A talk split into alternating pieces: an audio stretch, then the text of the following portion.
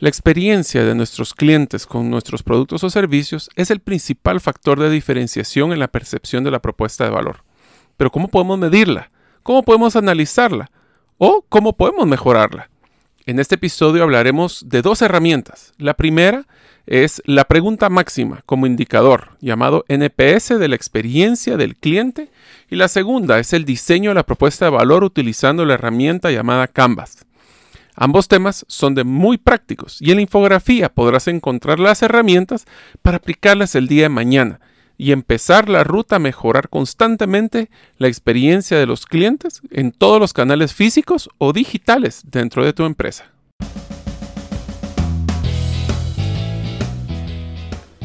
Bienvenidos al podcast Gerente de los Sueños, donde le brindamos las herramientas prácticas, competencias e inspiración para que los líderes de impacto cumplan sus sueños. Soy su anfitrión, Mario López Alguero, y mi deseo es que vivas la vida con pasión, resiliencia y templanza. Bienvenidos.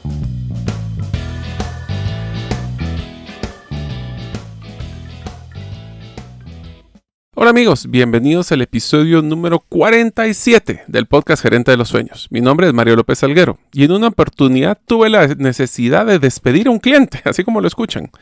Debemos de evaluar que no todos los clientes, primero, son rentables para la empresa. Y segundo, es que tenemos que tomar en cuenta de que así como nosotros creemos que el cliente eh, pues, requiere respeto, los clientes deben de dar respeto también a nuestros colaboradores. En este caso lo que sucedió es que un cliente maltrató a uno de mis colaboradores, ya que quería que rompiera las políticas de la empresa para darle beneficios que no le correspondían. Deseo agradecerte que nos escuches el día de hoy. Si todavía no eres parte de la comunidad de los sueños, puedes hacerlo suscribiéndote a nuestros correos electrónicos ingresando a la página gerentedelosueños.com o a través de nuestro listado de difusión de WhatsApp enviando tu nombre al más 502 más 502 para aquellos que nos escuchan fuera de las fronteras de Guatemala y el número de celular 5017 1018. Repito, 5017 1018. Este fin de año aprovecha para invertir en tu desarrollo con el curso en línea realizando tu primera inversión en criptomonedas. Con pocos fondos podrás generar grandes retornos, pero necesitas conocer bien la base del mundo de inversión en las criptomonedas.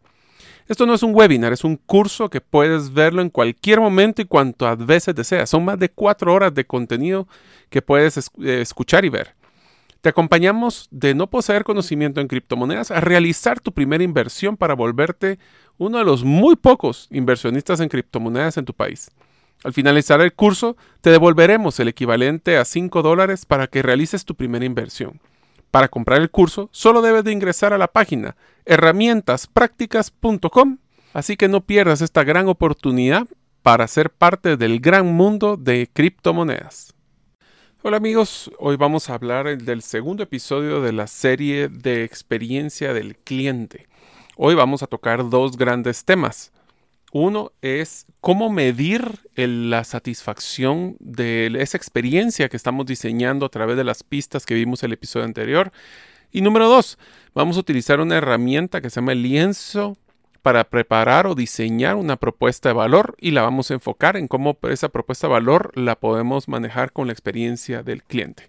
Así que si están listos, hoy vamos a empezar con la primera parte, es cómo medir esa satisfacción de un cliente eh, a través de la experiencia que hemos diseñado.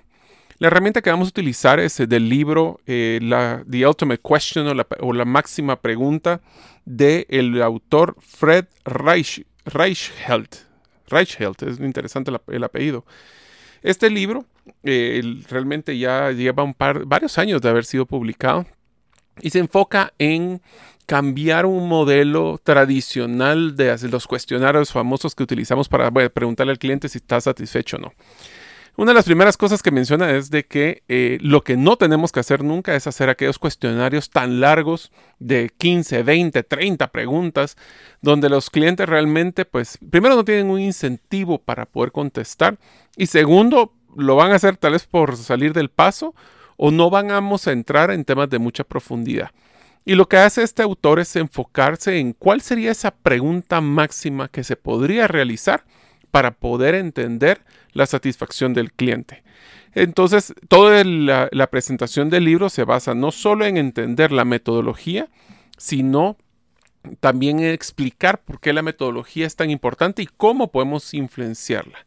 Así que si están listos, la pregunta máxima es la siguiente. En una escala de 0 a 10, ¿qué tan probable es que me recomiende mi marca o mi servicio o mi producto a un amigo o a un familiar?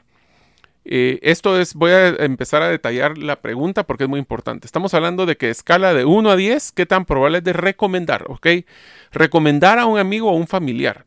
La recomendación solo por concepto es ya un índice de satisfacción de las personas. Nosotros no recomendamos a un familiar, a un amigo, un producto o servicio que realmente no haya sobresalido en nuestra experiencia eh, en todo sentido. Y también es importante saber que en, este en esta pregunta también dependerá la respuesta o queramos medirla en las diferentes etapas de la relación que tenemos con el cliente. Esta escala, pues vamos a definir que hay tres niveles de respuesta. La primer pues, nivel de respuesta es las personas que contesten 9 o 10. O sea, la escala de 0 a 10, ¿qué tan probable es que recomiende mi servicio a un amigo familiar? Si son 9 o 10, son promotores. Los promotores son clientes que son leales, son entusiastas, eh, permanecerán más tiempo con nosotros, eh, serán más rentables porque comprarán constantemente con nosotros y posiblemente son de las personas que van a estar, sin que nosotros se lo pidamos, recomendándonos en diferentes eh, grupos, redes o, o simplemente en conversaciones. Las personas que contesten de 7 a 8 son lo que llamamos nosotros los neutros o los pasivos. Son personas que han sido satisfechos pero no con quedaron entusiastas. Cumplimos el mínimo estándar que esperaban de nuestro servicio o de nuestra calidad, pero son vulnerables a ser atraídos por otros competidores, versus un promotor que va a ser mucho más difícil que un competidor se lo pueda robar. Y después están las personas que contestan de 6 para abajo. Estas son personas que son detractores. Detractores son personas que no están satisfechas y presentan un alto nivel de posiblemente de deserción son menos rentables porque vamos a tener que estar luchando para que cada compra sea una lucha eh, y tener que dar inclusive mayores niveles de descuento con tal de que logremos satisfacerlos y transmiten, son, eh, estas son las personas que transmiten esos malos comentarios o bajos niveles de satisfacción a otras personas.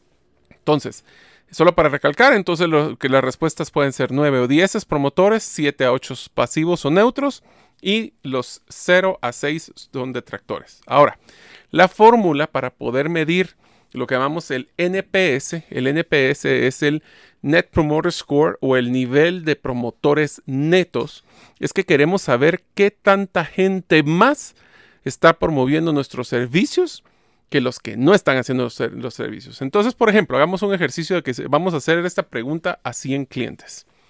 De los 100 clientes vamos a tener para hacer efectos prácticos, 30% de las personas contestaron 9 o 10. O sea, tengo 30% de las respuestas como promotores. Vamos a hacer que el 50% fue pasivos o neutros y un 20% va a ser detractores. Va a ser 30, 50, 20. La fórmula que lo que nos dice es, vamos a agarrar el porcentaje de los promotores y le restamos los detractores. ¿Por qué? porque queremos saber cuánta gente más está hablando bien de nosotros que hablando mal de nosotros. En este ejercicio, pues, pues sería un 30% menos 20%, significa que mi NPS es de un 10%. Ahora, este 10% es bueno, es malo. Pues la gran ventaja que debemos de utilizar el NPS es que si buscamos por en internet ya existen como que los parámetros o estándares promedio de los índices de satisfacción en las diferentes industrias que hay en el mundo. Es lo que llamamos, pues, es un indicador que se le puede hacer benchmark o se le puede hacer una comparación. Entonces, esto lo que nos va a generar es eh, un porcentaje que, que podemos después buscar cómo sería comparado con otras industrias en otros países. Solo quisiera terminar de recalcar la importancia de por qué es que tenemos que medir estos promotores netos. Y es que un, por ejemplo, vamos a agarrar un, ejemplo de una industria que es la automotriz. Eh, en los estudios que logré yo obtener en su momento es que un promotor refiere a 4.6 clientes al año, o sea, casi 5 clientes son referidos por uno de nuestros clientes promotores.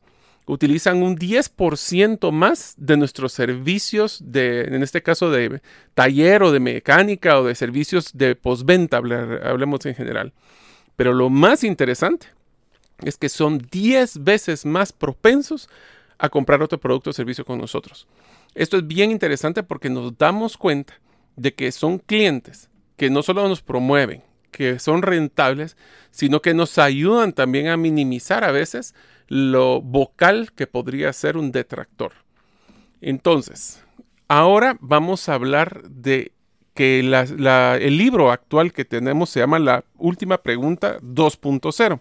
¿Y por qué le pone 2.0? Porque se dieron cuenta que solo hacer la pregunta que se quedaba un poquito corta.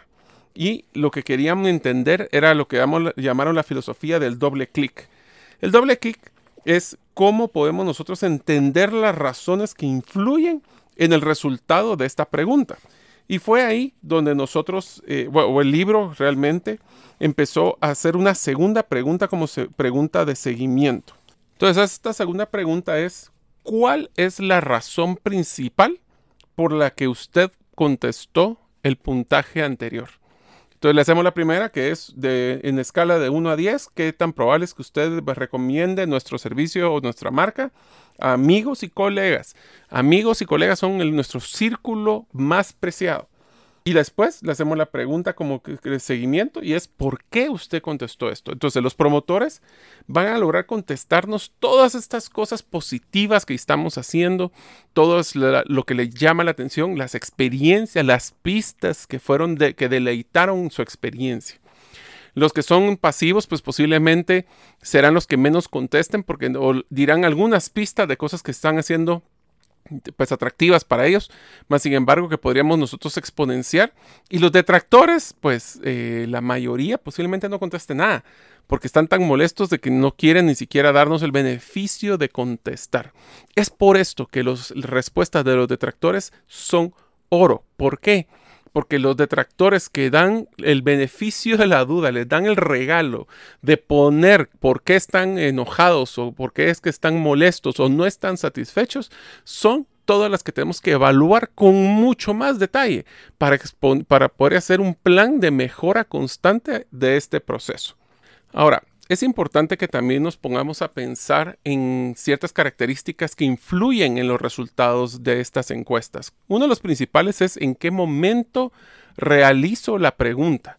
Por ejemplo, si es una, se realiza la pregunta, después agarremos el mismo ejemplo de la automotriz, en el momento que estoy entregando el vehículo, es probable que nuestro NPS o nuestro promotores neto sea mucho más alto porque la experiencia ha sido muy gratificante. Lo interesante va a ser hacerle una la misma pregunta un año después. ¿Qué tanto sigue siendo todavía promotor estas personas? Por eso es bien importante de que podamos idealmente mapear eh, la respuesta de nuestros clientes a través del tiempo. ¿Cuáles son esos factores en el tiempo de la relación con nosotros, si es que tenemos una relación constante, que están afectando para generar más promotores o más detractores, cualquiera de los dos. Otra de las preguntas que tenemos que hacernos es a quién se le está preguntando. Se le está eh, preguntando a la persona que realizó la compra, se le está haciendo la pregunta a la persona que está utilizando el producto, eh, está realizando el que autorizó el proceso de gestión de para poder hacer la transacción quién es la persona, porque lo que queremos es preguntarle a la persona que vivió la experiencia. Sí, es importantísimo, pero también es importante hacer la pregunta a las personas que están involucradas en la etapa o el flujo de toma de decisión, porque nos daremos cuenta que los promotores tendrán diferentes factores de experiencia, van a requerir diferentes pistas para poder mantener esa satisfacción o incrementarla. Otra cosa que es importante es cómo estoy recolectando esta información. Estoy realizándolo a través de una entrevista personal, lo estoy haciendo a través del teléfono, de un correo, de un WhatsApp. ¿Por qué es eh, eh, importante esto? Porque las personas reaccionan diferente, aunque no lo creamos, pero las personas reaccionamos diferente cuando estamos con una persona en vivo que con lo que no estamos con un producto digital. Y a veces somos mucho más amables cuando estamos hablando con una persona que lo que estamos haciendo con, cuando estamos solo contestándolo por medios digitales. También el índice de respuesta es mucho más bajo cuando se mandan digital, aunque es más práctico y se mejora y se maneja mejores costos. ¿Quién va a recibir dicha información? ¿Cómo vamos a procesarla? ¿Cómo vamos a lograr que estos regalos que nos están dando nuestros clientes de promotores o detractores se vuelvan parte de un modelo de aprendizaje continuo para poder mejorar nuestras experiencias, mejorar esos resultados. ¿Cómo vamos a poder hacer esas mejoras de una forma sistémica? Se recuerdan que lo vimos en, el episodio anterior. Si nosotros queremos que la experiencia sea un proceso continuo de mejora, tenemos que retroalimentar constantemente de cambios de tendencias, de lo que antes, eh, yo tengo una expresión que dice que cuando la costumbre se vuelve costumbre, se vuelve obligación.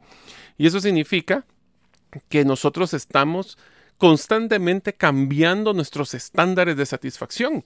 Voy a poner un ejemplo que es el que utilizaba cuando doy este tipo de, conferencias y es, eh, imagínense los, cómo ha avanzado las funciones de los vehículos.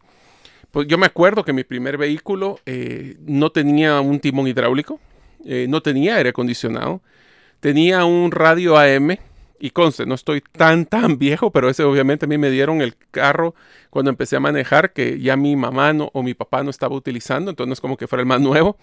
Eh, pero hoy, ¿quién de ustedes compraría un vehículo que no tenga un timón hidráulico, que no tenga aire acondicionado, que no tenga un equipo digital que se conecta a su Bluetooth. O sea, todos esos estándares que antes eran lujos, ahora se vuelven requisitos. Entonces, ¿cómo mantengo esa diferenciación constante de mi producto, mi servicio, con las experiencias positivas que queremos a través del tiempo? Pues solo manteniendo esa diferenciación, retroalimentando cómo van cambiando las tendencias y gustos de nuestros propios clientes.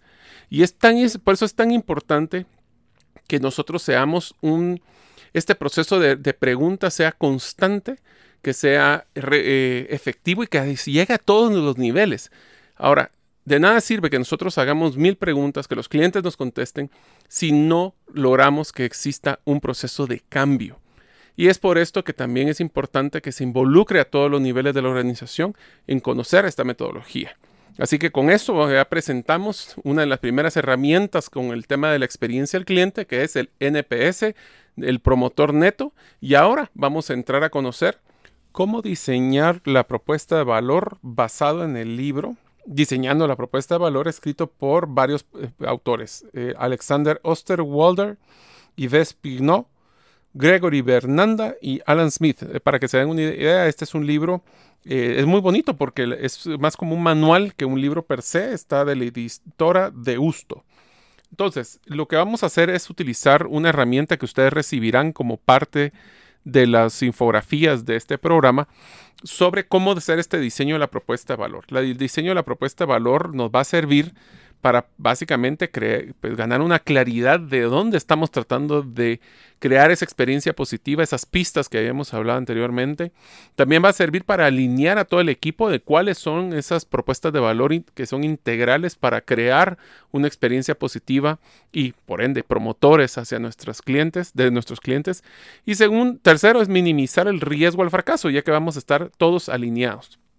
Para el diseñar la propuesta de valor basado en la experiencia, tiene que estar todo e integrado en el modelo de nuestro negocio de la empresa. No podemos pretender hacer negocios eh, haciendo una cosa y creando experiencias para otra. Nos debe enfocar en los trabajos y especialmente los dolores y satisfactores que son relevantes para el cliente. Y voy a hacer un hincapié muy fuerte en esta primera sección y es que para poder crear una experiencia positiva con nuestros clientes, tenemos que entender qué es el trabajo que él realiza que necesita de nuestra ayuda, de nuestros productos y nuestros servicios y cuáles son esos factores que van a crear una experiencia positiva o negativa para ayudar al cliente a hacer su trabajo. Ponernos en los zapatos del cliente, crear empatía porque el cliente conocemos su problema y nosotros podemos dar una solución. Esos son factores claves en el diseño de la propuesta del cliente. También tenemos que enfocarnos en cuáles son esos trabajos que el cliente no logra realizar, desde que tenga por falta de tiempo, falta de recursos, falta de enfoque, y vamos a solventar esos dolores o los logros que no ha logrado culminar en su proceso de su día a día. también nos vamos a enfocar en la experiencia más relevante, porque puede haber muchas experiencias y eso es tal vez donde nosotros, me gusta mucho este, este libro y es que nos va a ayudar esta herramienta a enfocarnos en qué es prioridad, qué es importante para el cliente, no para nosotros. Nosotros estamos claros que generar ingresos y rentabilidad son importantes, sí, pero eso es secundario para el cliente. El cliente quiere una solución a su problema. Y también vamos a enfocarnos en las experiencias más relevantes, pero también enfocado a hacerlo de una forma constante y permanente. Tenemos que ir más allá de los trabajos funcionales y tenemos que enfocarnos en los trabajos o en los, en los factores emocionales o sociales. Y debemos delinearnos de una forma en que los clientes miden el éxito. Esto es bien interesante, porque para nosotros, ¿cómo medimos el éxito de la empresa? pues lo medimos a través de incremento de ventas, incremento de rentabilidad, eh, market share o posicionamiento de marca. Pero ante los ojos del cliente, ¿cómo miden ellos el éxito de la relación con nosotros? Esa es una de las cosas que vamos a ir evaluando con, eh, con este lienzo. Tenemos que enfocarnos en los trabajos también que generan una diferenciación con la competencia nuestra, lo que llamamos el Unique Value Proposition, la propuesta única de diferenciación. Si ustedes no tienen una diferenciación clara del manejo de la experiencia, estamos hablando de cómo diferenciar nuestros productos y servicios a través de la experiencia. Si no tenemos claro una diferenciación, estamos destinados a pelear por precio. Y a la hora de pelear por precio, sabemos que eso lo único que va a hacer es desgastar o mermar nuestras utilidades y volvernos menos sostenibles. Entonces también tenemos que enfocar a lo que el cliente eh, paga, porque es que paga un premium, porque es que paga por un valor adicional en la experiencia. Y que, que también por qué van a pagar por eh, o tener una percepción de valor si no tuviesen el acceso a nuestros productos y servicios. Vamos a tratar de sobrepasar a la competencia en por lo menos una de estas diferenciaciones tampoco tenemos que diferenciarnos en todo o tenemos que ganarle todo a la competencia. No, tenemos que hacerlo en uno y hacerlo bien. Para que veamos, también es importante este diseño de la experiencia. Como platicamos en el episodio anterior, debe ser difícil de copiar. Y copiar funciones o servicios es un poco más fácil. Copiar experiencias, como son modelos integrales multisensoriales, son mucho más difíciles de poder copiar. En unos momentos continuaremos con el episodio. Amigos, espero que este año puedan cumplir muchos de sus sueños. Recuerden lo que decimos aquí en el podcast. Para cumplir tus sueños, solo debes describirlos, hacer un plan, ponerles fecha y tomar acción. En este próximo año estaremos brindándoles nuevas herramientas prácticas y competencias gerenciales para que puedan cumplir sus sueños personales, así como profesionales. Próspero año nuevo y que sea lleno de bendiciones. Ahora seguimos con nuestro episodio. Así que con eso vamos a entrar al lienzo. El que reciba la infografía va a poder ver el lienzo. Del lado derecho existe un círculo que es el cliente, donde ahí existen tres segmentos. Lo primero son las alegrías que tiene el cliente, las frustraciones que tiene el cliente basadas en los trabajos que el cliente está realizando. ¿Ok? Esto es bien importante. Esto no es lo que nosotros hacemos, no es nuestro trabajo, es lo que el cliente realiza que necesita de nosotros para poder hacerlo más fácil, mejor o más eficiente. Y del lado izquierdo están nuestros productos o nuestros servicios o nuestras experiencias específicamente. Ahí vamos a hablar de los productos y servicios enfocados a lo que el cliente está realizando y a través de las alegrías, cómo nosotros vamos a crear esas pistas en la experiencia de creadores de alegría, o por lo menos si el cliente tiene frustraciones, cómo nosotros podríamos diseñar esos aliviadores de la frustración para que sea parte de la propuesta de valor de nosotros. Entonces, si vamos a hablar de la primera parte, el del cliente, hablemos con un ejemplo. Hablemos del trabajo del cliente. El trabajo del cliente, es, hablemos de automóviles, que esa es una de las, para seguir con la misma, con el mismo ejemplo de este episodio. Estamos hablando que el cliente, el trabajo que necesita de un vehículo es, uno pensaría, moverse de punto A a punto B.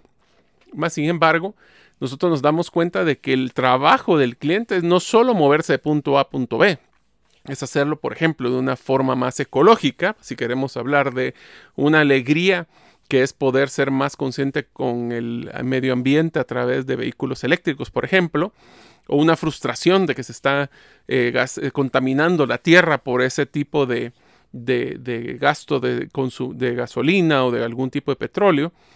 Pero también el trabajo del cliente puede ser llegar en estilo. Entonces ahí estamos hablando de que una alegría podría ser tener un vehículo convertible o uno de, con un diseño nuevo o un carro relativamente nuevo. Una frustración puede ser eh, relacionada a ese, pues sentir que el carro no refleja o el carro que yo manejo no refleja mi personalidad o mi estilo de vida. Ese es un ejemplo también de, los trabajos. Otro trabajo puede ser en el caso de, los mamás o papás que les toca eh, pues ayudar a los niños, pues una de las cosas que quieren hacer es tener el espacio para poder llevar todos los productos o, equipos, pues, si es que van a ir a darle, acompañar a sus niños a algún tipo de deporte eh, y de repente tienen que llevar a compañeritos, entonces su principal trabajo es poder movilizarse teniendo el espacio y la flexibilidad de ampliar o reducir el espacio eh, de una forma dinámica. Entonces esos, por ejemplo, son las minivan. ¿Qué alegrías tendrían? Temas como para que sea eh, fácil para poder limpiar, porque si vamos con muchos niños es probable que se ensucien. Una frustración es tener un carro pequeño que no le caben todas las cosas que quisiéramos hacer o colocar. Eh, que los niños estén alegando de que están muy apretados o que tienen problemas de, que están tocándose uno con otros. Eh, estos son ejemplos de los trabajos, pero si se dieron cuenta, todos son los trabajos que el cliente necesita hacer, no el que nosotros queremos hacer. Entonces, una vez que tenemos bien claro la forma y la dinámica que les recomiendo que realicen es cuando reciban la infografía, eh, o pueden inclusive buscar en internet esta, este libro y ahí existe de una forma gratuita, pueden bajar el lienzo, es que lo peguen en una, en una lluvia de ideas, ahora lo podemos hacer en digital, y que cada uno de los, de los miembros de los equipos multifuncionales, cuando hablemos de crear la experiencia, es que lo primero que tenemos que definir es qué son los trabajos que nuestro cliente necesita ayuda de parte nuestra. Porque puede ser que tenga muchos problemas, pero específicamente el trabajo que el cliente necesita nuestra ayuda. Somos una empresa de software y nuestro cliente lo que necesita es un tema de control, es un tema de eficiencias, es un tema de, de, seguimiento. Ahora, una vez que definamos, entonces realicen entre en el grupo de trabajo, realicen esa lluvia de ideas de empezar siempre con cuál es el trabajo que el cliente necesita nuestra ayuda. Una vez que tenemos eso, tenemos que empezar con la parte de alegrías. ¿Cómo es que definimos las alegrías? Son todas las cosas que el cliente estaría sumamente alegre si sucedieran relacionadas al trabajo que tienen que realizar. Al mismo tiempo eh, podemos colocar en paralelo las frustraciones. Entonces esto, la forma que las, cuando se hacían talleres presenciales, que se utiliza post-its o algún tipo de, de hoja y las vamos pegando en cada una de las diferentes áreas del lienzo. Una vez que tenemos eso, eh, empezamos a priorizar. ¿Cuál de todos los trabajos que el cliente puede realizar, que nos puede necesitar, es el más importante donde nosotros generamos valor? ¿Cuáles son las cosas que le generaríamos más alegría? ¿Y cuáles son esas frustraciones que más frustración o más enojo o, más emociones negativas le estamos generando? Una vez que tenemos eso, ya nos vamos al lado derecho del lienzo y empezamos con el diseño del producto o servicio, pero lo voy a enfocar a la parte de la experiencia. Si nosotros tenemos claros cuáles son los trabajos que el cliente, qué cosas le generan alegrías y frustraciones, lo primero que tenemos que definir es cómo nuestros productos y servicios están siendo, cómo se interactúan o cómo el cliente interactúa con nuestra empresa para poder conocer ese producto o servicio que nosotros estamos brindando. Una vez que tenemos eso, tenemos que definir claramente cuáles son los creadores de alegrías o en qué momento un cliente que nos está buscando para su compra, se recuerdan que no quieren que la gente no le gusta ya que les vendan, sino que compren. Entonces, ¿cómo nosotros podemos crear esas pistas que generan alegría al cliente? O por lo menos, si no, que le podríamos aliviar sus frustraciones. El mismo modelo donde te utilizaríamos post-its o alguno, utilizando una lluvia de ideas o lo pueden hacer a través de una encuesta, lo pueden hacer en Zoom como encuesta o lo pueden simplemente ir discutiendo y alguien tomando nota. Tenemos que definir claramente, ok, durante el proceso de compra de nuestro cliente, ¿qué son las cosas que realmente le generan alegría o satisfacción? Es una página dinámica, son pocos pasos para la compra, es una, es una presentación del problema eficiente, creamos vínculos emocionales con historias o testimoniales, o eh, vamos a aliviar frustraciones, pues otras empresas posiblemente hacen muy eh, complicado el proceso de compra, nosotros lo vamos a hacer fácil, dinámico, rápido, de mejor costo, eh, como si fuéramos en un tema de software con una implementación más rápida, o con una integración más rápida, con menor costos de, por la cantidad de horas hombre, si somos una empresa de servicios, cómo nosotros podemos atender al cliente, en qué momento el cliente nos necesita de soporte, cómo nos va a contactar, tiene que llenar un formulario, o sea, todas estas cosas son las que vamos a diseñar.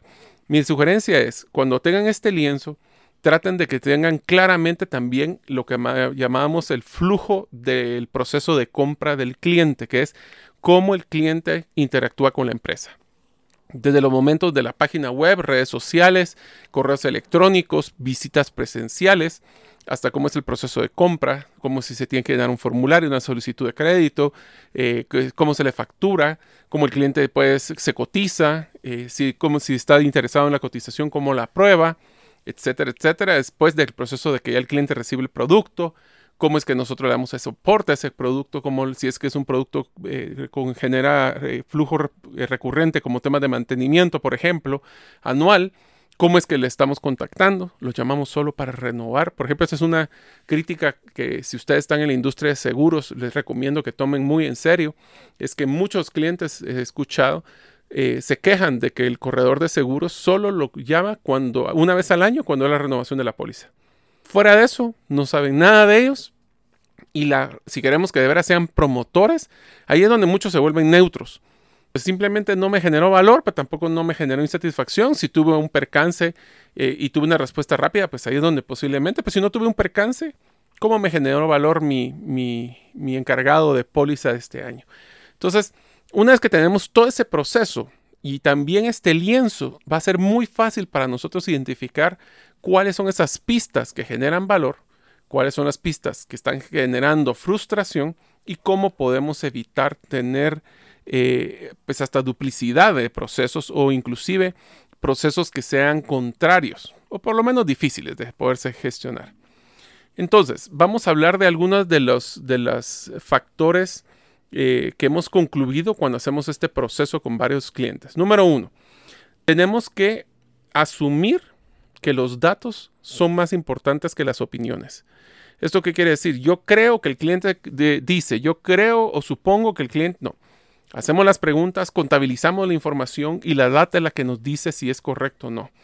Los datos a veces del mercado superan lo que piensa posiblemente nuestro jefe, los inversionistas o inclusive nosotros. Por eso es tan importante eh, que una vez que tengamos este lienzo, validemos con la información y le demos ese peso a cada uno de los criterios. ¿Cuál es la, alegría y la frustración más importante para el cliente? Pues el modelo de relevancia nos dice no suponer, preguntar. Tenemos que aprender muy rápido y reducir el riesgo de aceptar el fracaso. ¿Qué quiere decir esto? Si nosotros miramos que, estamos haciendo un diseño de la propuesta de valor, hacemos unas eh, pistas de experiencia que son muy positivas, mas sin embargo eso no genera un incremento en el NPS, tenemos que buscar si no hay otras pistas que deberíamos de que posiblemente están generando mayor impacto en nuestro cliente. Hay que hacer las, las pruebas rápido en este proceso y hay que perfeccionarlo después. Miren, aquí es eh, dar supuestos, probar, validar. Y en un mundo digital post pandemia donde el consumidor está cambiando constantemente, yo digo que a veces no, no sabemos lo que no sabemos y no sabemos lo que queremos tenemos que ir validando constantemente qué son las cosas que el consumidor valora. Y por eso es que aquí sí es más importante tener un prototipo básico de la experiencia, validarla y estarla validando constantemente. Si nosotros queremos una perfección en nuestro diseño de experiencia, créanme, vamos a pasar más tiempo diseñando que ganando en el mercado. Recopilemos la información con estos experimentos, eh, hagámoslo fácil, hagámoslo dinámico hagámoslo con un grupo selecto de a veces de clientes de confianza que sean francos con nosotros y nos digan qué es las cosas que le generan valor y qué cosas no. Eh, recuerden que los hay que experimentar. Eh, si ustedes me dicen eh, cuál es la Disney, por ejemplo, que platicábamos en el episodio anterior, constantemente está haciendo pruebas, piloto, proyectos nuevos. Em, nosotros yo me acuerdo cuando estábamos en la industria de contact centers que le poníamos hasta nombres de animalitos a los proyectos de experiencia del cliente y lo probábamos. Teníamos que probarlo y entender de que las pruebas no necesariamente van a ser perfectas, pero sí te van a dar pistas o sí nos van a dar pistas para poder definir la prioridad de la experiencia. Eh, hay que equilibrar el aprendizaje y, también cuál es nuestra visión. Eh, los resultados no pueden generar una separación de donde nosotros está nuestro propósito como empresa o nuestro propósito como una propuesta de valor. ¿Esto qué quiere decir? Que si nosotros queremos dar una propuesta de valor sobre un producto ecológico y el cliente dice de que lo ecológico no le llama la atención, entonces estamos claros que ese nicho que investigamos tal vez no es el correcto. Entonces es, es importante que siempre seamos congruentes con nuestro propósito y nuestra visión de empresa y de la experiencia que queremos generar como empresa. Tenemos eh, empezar a probar, siempre hay que asumir, miren, eh, yo sé que la, relevancia es no asumir, es preguntar, pero tenemos que empezar con algún supuesto. Entonces siempre es importante que aunque asumamos en el supuesto, lo validemos en la experiencia. Eh, y, también tenemos que tener ese, esa gana de equivocarnos. Aunque no lo crean, las personas, las empresas se enfocan muchísimo en tratar de sacar su, primera versión y que sea perfecta. Y la verdad es que no, nunca, no necesariamente lo va a hacer. Tenemos que probar estas experiencias constantemente. Primero, tenemos que comprender a los clientes. Para eso, tenemos que hacer las pruebas de las tareas, las frustraciones y las alegrías antes de qué más ofrecerle al cliente. Tenemos que estar constantemente validándolo. Podemos medirlo, como ya lo platicamos, eh, tenemos que aceptar que no todos los hechos y no todos los nichos de clientes son iguales. Así que para unos clientes potenciales pueden decir una cosa, otros clientes de otro segmento pueden decir otra. Y por eso es tan importante considerar un alto grado de fiabilidad de tus datos. Prueba el doble de veces las decisiones que puedes considerar que sean irreversibles. Hay que asegurarnos para validarlo constantemente. También el último punto que sí quisiera tocar en este episodio del día de hoy es tenemos que hablar también del tema de la experiencia multicanal. Hoy por hoy nosotros, nuestros clientes, ya no es solo eh, entrar a la tienda la única forma que pueden conocer nuestros productos o servicios. Pueden existir a través de canales directos, como lo que son los canales digitales, las redes sociales, eh, nuestra página web, pero ahora existen eh, lo que llamamos nosotros los modelos digitales indirectos. Eh, un ejemplo es que en Guatemala existen muchos grupos de eh, profesionales o muchos grupos de, de, papás o de mamás o de hombres y mujeres que constantemente están refiriendo o pidiendo ayuda eh, ahora existen hasta apps eh, directas en cada uno de los países que es para poder pedir ayuda. Miren, necesito un buen abogado, o miren, necesito un buen carpintero, o miren, tengo este problema, ¿qué me recomiendan? Y esos canales se han vuelto los canales indirectos. También a través de las diferentes redes se puede existir, eh, en, por ejemplo, un Facebook, el Marketplace, donde, eh, o, el, lugar donde, del mercado, donde se pueden promover productos y servicios. Básicamente tengo que conocer cómo, cuáles son nuestros clientes y cómo se mueven esos clientes. ¿Qué esperan nuestros clientes de su experiencia? En resumen, cuando estamos hablando de multicanal y especialmente en el tema digital, lo número uno que esperaría un cliente es que sea una experiencia personalizada que no seamos uno más, que una máquina le esté dando la misma respuesta que le da a todas las demás personas en lo posible. Ser personalizado es uno de los factores más importantes. Se quieren sentir importantes. Eso, por eso es que me da tanta risa cuando escuchamos a veces las grabaciones de los bancos. Muchas gracias, estimado cliente. Su llamada es muy importante para nosotros, pero usted está en el número 58 de la cola y tal vez algún día le contestaremos. O sea, ¿dónde está tu congruencia de sentirse importante? Esto lo funciona muy bien y lo he visto pues, para poder dar la solución, por ejemplo, en este caso, es que eh, cuando los bancos, esa es una sugerencia que le puedo dar a varias personas si trabajan en la banca, que he visto que funciona muy bien, es crear teléfonos separados para los diferentes niveles de clientes. Existen los clientes generales que no tienen relación con nosotros, que quieren recrear una relación. Esos son una cola y un teléfono. Otro teléfono es para lo que son clientes actuales nuestros. Eh, otros son clientes que tienen múltiples eh, productos o servicios con nosotros y los otros son clientes eh, VIP o clientes importantes que posiblemente les vamos a dar una cola mucho más rápida y dinámica. Eso lo que va a hacer es que cada uno de estos diferentes segmentos se va a sentir más importante. No esperan los clientes, especialmente en temas digitales, no esperan que la experiencia sea perfecta. ¿eh? Podemos cometer errores, pero si cometemos errores hay que componerlos y aceptarlos rápidamente el cliente, eh, entre, y hay una, una, expresión que me gusta mucho y se las eh, recomiendo a ustedes que dice relación minimiza los errores. Entre mejor relación tengo yo con un cliente, entre más personalizado, entre mejor y más y se sienten más importantes. Posiblemente si cometo un error grande o pequeño, si mi relación es fuerte, esa relación va a soportar ese tipo de errores. Y enfóquense en crear emociones. No, si van a sacar un posteo eh, de una, de una experiencia, pónganle factor emocional. Hagámoslo de que los clientes de veras se sientan que, que están siendo partícipes de una historia de alegría, de tristeza. Un ejemplo, por si ustedes quieren buscarlo en internet, que a mí personalmente me encanta, fue un programa que hizo una aerolínea que se llama WestJet, que posiblemente no viaja más que en Estados Unidos. Em, y es una, eh, lo pueden buscar WestJet y la historia de Navidad. Y es como, eh, pues pusieron solo un ejemplo de, una, de un vuelo que estaba viajando. Eh, me imagino que el vuelo era como de unas 4 o 5 horas para que les diera tiempo a hacer lo que querían hacer. Y colocaron a una Santa Claus en una pantalla para que la gente escaneaba su pase de abordar y el Santa Claus le preguntaba qué quisiera para Navidad. Eh, la cosa es que eh, las personas decían, algunos dijeron calcetines, otros dijeron una televisión, otros quisieron un viaje o un pasaje, una, eh, ¿cómo se llama esto? Un, pasaje para poder regresar a ver a su familia, etcétera, etcétera.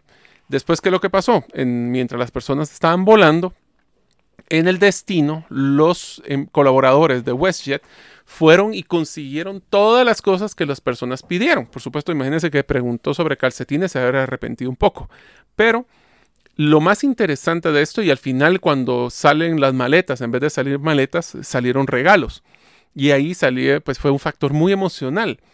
Lo interesante de este video, si ustedes lo logran ver, es que era un video que aunque fue enfocado para clientes, el mayor impacto lo tuvo en la cultura organizacional de WestJet. ¿Cómo se sienten esos colaboradores que estaban corriendo en los diferentes lugares de, los juguetes o en los electrónicos, sabiendo que lo que estaban haciendo era cumpliendo el sueño de Navidad de uno de sus clientes? Ese sentido de participar como una gran familia con sus clientes y sus colaboradores, el impacto fue muy grande. Entonces, este tipo de, factores emocionales son los que generan la relación con, el cliente.